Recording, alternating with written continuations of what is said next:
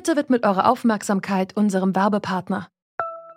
Die Suche nach geeigneten Mitarbeitenden kann viel Zeit in Anspruch nehmen, muss sie aber nicht unbedingt, denn man kann sich helfen lassen.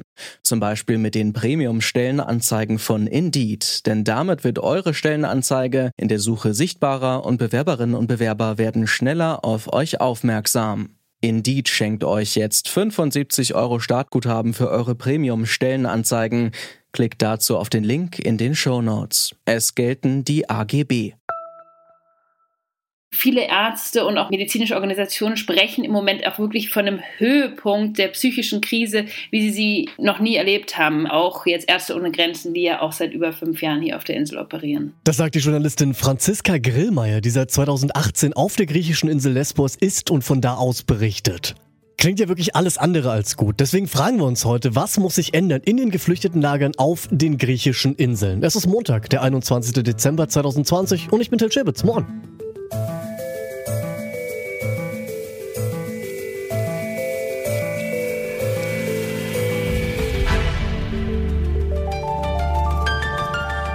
Zurück zum Thema.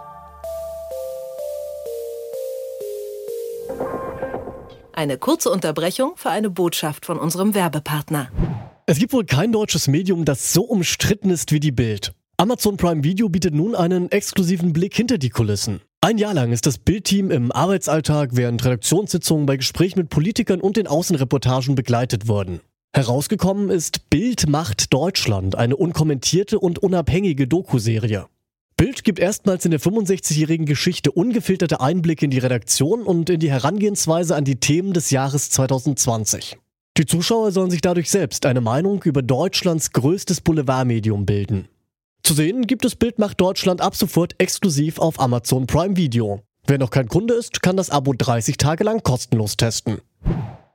Lesbos, Chios oder Samos. Viele von uns verbinden mit diesen Orten vor allem eins, klaro, Urlaub.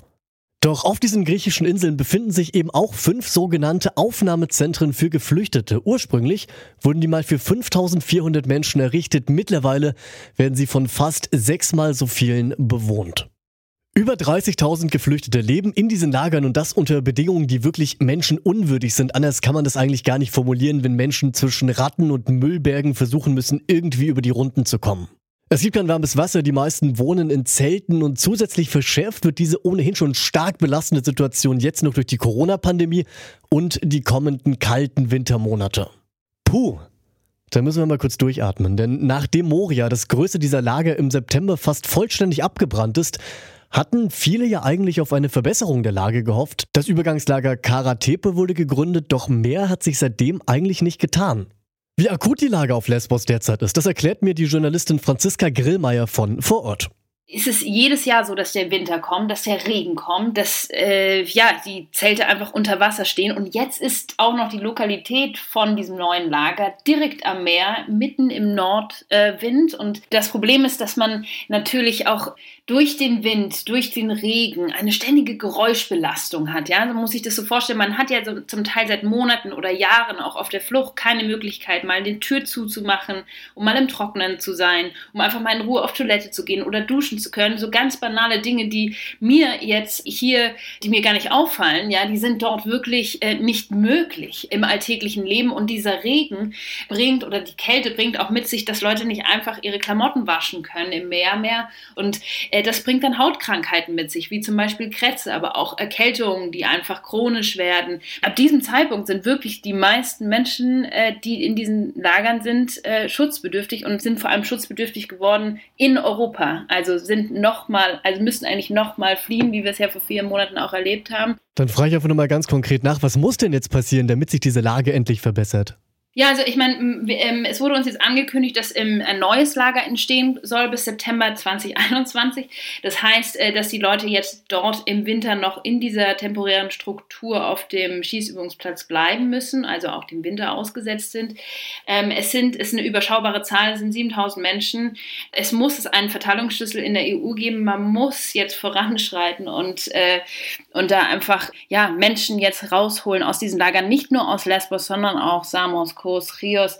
Und man darf nicht vergessen, dass es auf dem griechischen Festland oft nicht besser wird für die Leute. Ja, sie kriegen hier Nachrichten von Freunden und Familie, die sagen, wir wollen wieder zurück auf die Insel, weil wir in, auf dem griechischen Festland in der Obdachlosigkeit landen. Was es natürlich braucht, sind faire Asylverfahren, schnellere Asylverfahren, dass jeder fair geprüft werden kann, dass es keine illegalen Pushbacks kommt, dass es da auch zur Nachverfolgung von diesen Straftaten auch kommt, äh, die äh, auf der Ägäis im Mittelmeer und aber auch hier ähm, in dieser Abschreckungsarchitektur seit Jahren passieren auf EU-Boden. Und ähm, ja, ich wünsche mir, dass wir uns die Genfer Flüchtlingskonvention wieder ähm, in Erinnerung rufen und sie nicht äh, in der Ägäis ertrinken. Aber was muss passieren, damit genau das verhindert werden kann? Wie kann die Situation der Menschen vor Ort verbessert werden? Darüber habe ich mit Martin Rentsch gesprochen. Der ist Pressereferent des UN-Flüchtlingshilfswerks und seiner Ansicht nach fehlt es vor allem am politischen Willen wir brauchen diesen politischen Willen jetzt angesichts der Bilder, die uns von dort jeden Tag erreichen, wirklich dringend.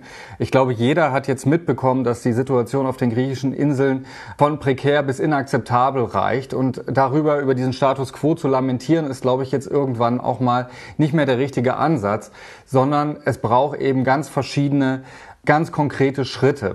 Ja, die EU-Kommission, die plant ja bis September 21 ein neues, dann angeblich besseres Lager auf Lesbos jetzt konkret zu errichten.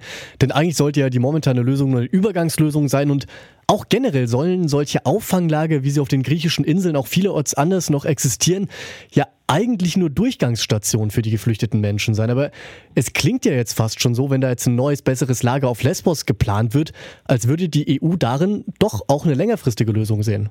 Naja, wir müssen uns, glaube ich, nichts vormachen. Es werden weiterhin Menschen auf den griechischen Inseln ankommen. Und die entscheidende Frage ist, wie wir in Griechenland und in der EU mit diesen Menschen umgehen. Wollen wir sie weiter unter diesen wirklich prekären Zuständen dort leben lassen und ihnen sozusagen dort äh, durch lange Verfahren, die schlechte Unterbringungssituation und die ganzen Umstände, die wir dort vor Ort sehen, quasi sie in eine Sackgasse reinmanövrieren oder wollen wir wirklich ein umfassendes, langfristig tragfähiges System etablieren? Und da gibt es ja in dem EU-Migrations- und Asylpakt eine Reihe von Vorschlägen, die funktionieren könnten. Wichtig ist aber, dass irgendeiner dieser Vorschläge tatsächlich auch mal umgesetzt wird weil es ja derzeit auch so ist, dass selbst die Verhandlungen zu diesem ja durchaus auch von vielen Seiten kritisierten EU-Asyl- und Migrationspakt jetzt auch stocken. Das heißt, selbst grundlegende Fortschritte bei diesem Thema sind gerade nicht möglich und das ist eben einfach eine Frage von politischem Willen und da müssen die Entscheidungsträger in der EU als auch in den Mitgliedstaaten als auch in Griechenland sich auf eine Lösung einigen im Interesse der Menschen, die dort vor Ort leiden. Wir haben ja auch gerade nochmal Zahlen recherchiert. Fast drei Milliarden Euro sind seit 2014 von der EU an Griechenland geflossen. Damit soll die Situation der Geflüchteten eigentlich verbessert werden. Doch es wurde vor allem viel in den Schutz der Außengrenzen investiert. Müsste sich da vielleicht auch so die politische Schwerpunktsetzung irgendwo ändern? Ja, absolut. Also es ist ganz klar, dort ist sehr viel Geld geflossen, das ist unbestritten. Es ist aber genauso unbestritten, dass die Situation, die Lebenssituation der Schutzsuchenden in Griechenland einfach prekär und inakzeptabel vielerorts ist. Und offensichtlich hat sich dort nicht so viel getan. Und ich möchte einfach mal sagen, wenn es Tatsache ist, dass sozusagen die Umsiedlung, die Aufnahmeprogramme aus Deutschland und anderen Staaten für viele ganz vulnerable Schutzsuchende in Griechenland die einzige Möglichkeit sind, innerhalb der EU einer humanitären Notlage zu entkommen, dann sagt das relativ viel aus. Und dann ist das was, was wir als EU auf unserem Wertefundament nicht akzeptieren sollten. Festzuhalten bleibt, die Situation auf den griechischen Inseln, die ist und bleibt menschenunwürdig. Und diese ohnehin schon katastrophalen Umstände, die werden sich in den Wintermonaten auch eher noch verschlimmern. Eigentlich müssten die Lager sofort evakuiert und die Menschen innerhalb der EU verteilt werden. Doch solange es keine gemeinsame Strategie der Europäischen Union gibt, solange wird das wohl nicht passieren. Soweit. Wenn ihr euch noch mehr mit dieser Thematik befassen wollt, dann hört auch gerne mal in unseren Podcast, was die EU mit uns zu tun hat, rein. Da geht es in der Dezemberfolge nämlich unter anderem auch um eine gemeinsame europäische Asylpolitik. Und damit sind wir raus für heute. An dieser Folge mitgearbeitet haben Alia Rentmeister, Charlotte Nate und Andreas Propeller. Chef vom Dienst war Oliver Haupt und ich bin Till Scherbitz. Freue mich, dass ihr dabei wart bei diesem wirklich schwierigen Thema und sag ciao, bis zum nächsten Mal. Macht's gut. Zurück zum Thema vom Podcast Radio Detektor FM.